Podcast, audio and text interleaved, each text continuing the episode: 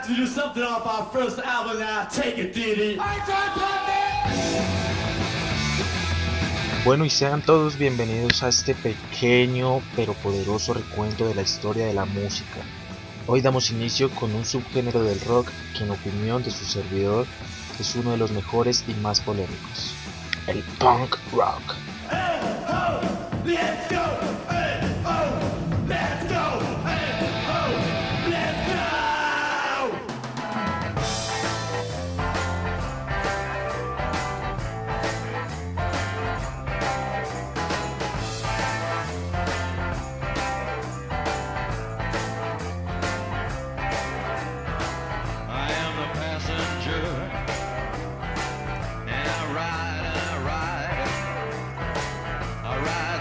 El punk rock es un género que nace a mediados de los años 70. A finales de los años 1960, una corriente de jóvenes de Gran Bretaña, Estados Unidos y otros países consideraban que el rock había pasado de ser un medio de expresión para los jóvenes a una mera herramienta de mercado y escaparate para la grandilocuencia de los músicos de ese entonces, alejando la música de la gente común. El punk surgió como una burla a la rigidez de los convencionalismos que ocultaban formas de opresión social y cultural.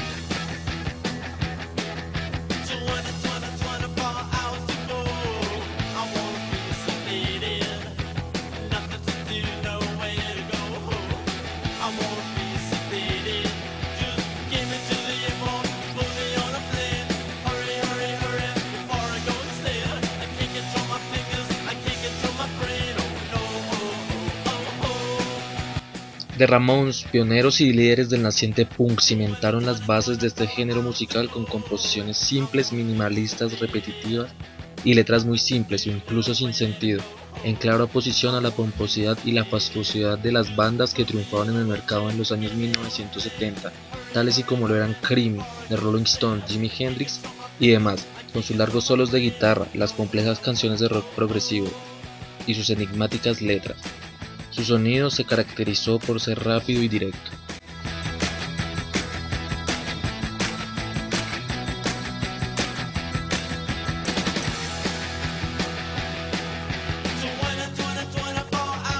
Johnny Ramón, el guitarrista de los Ramones, fue el encargado de dar este toque especial al punk en cuanto a la velocidad del tempo que manejan, ya que él quería que todas las personas pensaran que, que cualquier persona podía tocar el rock, no como se veía anteriormente en los años 70, 60, que pensaban en los músicos como si fueran dioses y se veía algo imposible de hacer, como que para poder tocar una canción de ellos o como ellos se tenía que practicar al menos 20 años.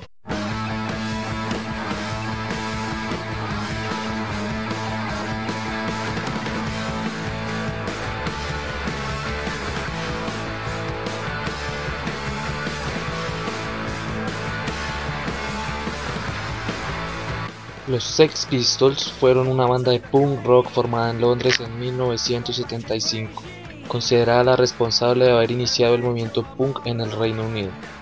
Fue una banda que generó mucha controversia debido a sus fuertes y atrevidas letras, las cuales hablaban y criticaban el estado y forma de vida convencional.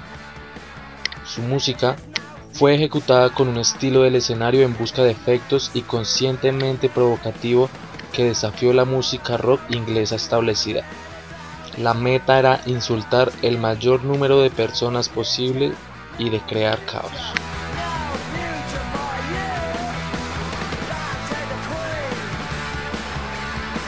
Aunque Sex Pistols no fue la primera banda de punk rock, las pocas grabaciones que lanzaron durante su corta existencia inicial fueron expresiones excepcionalmente catalíticas del movimiento punk. Los lanzamientos de Anarchy in the UK, God Save the Queen y Nevermind the Bollocks se cuentan entre los acontecimientos más importantes de la historia de la música popular.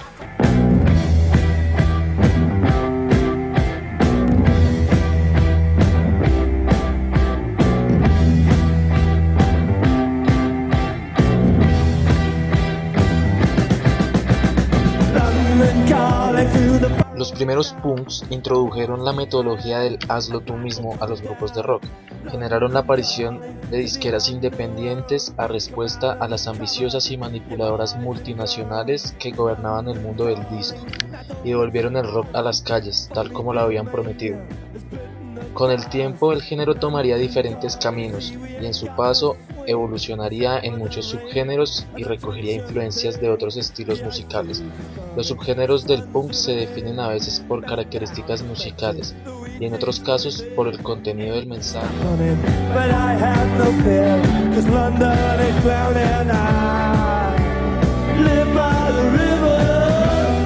La industria musical cultural había generado un cúmulo de grandes escenarios, donde megaestrellas pop llenas de luces, vestuario y contratos millonarios con grandes discográficas simbolizaban la realidad de un estilo de vida que no identificaba a muchos jóvenes que se sentían día a día cada vez más marginados por el sistema.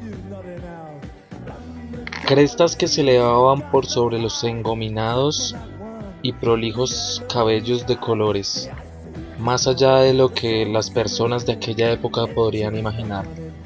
Chaquetas de cuero con taches, camisas sucias, botas de puntas y ropa militar que además de ser la única accesible por porvenir de las tiendas de la clase baja obrera, de los sastres y tiendas militares, denotaban una posición alejada del utópico sueño de paz y amor de la generación hippie y una actitud de lucha contra los parámetros sociales.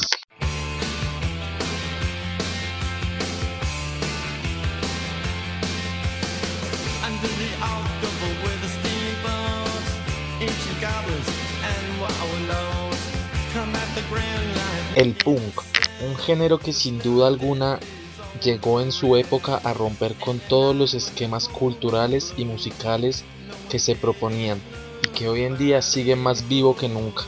Espero hayan disfrutado este pequeño recuento de la historia del rock. Hasta una próxima entrega les habló Harold Galindo. Larga vida a la música y la rebelión.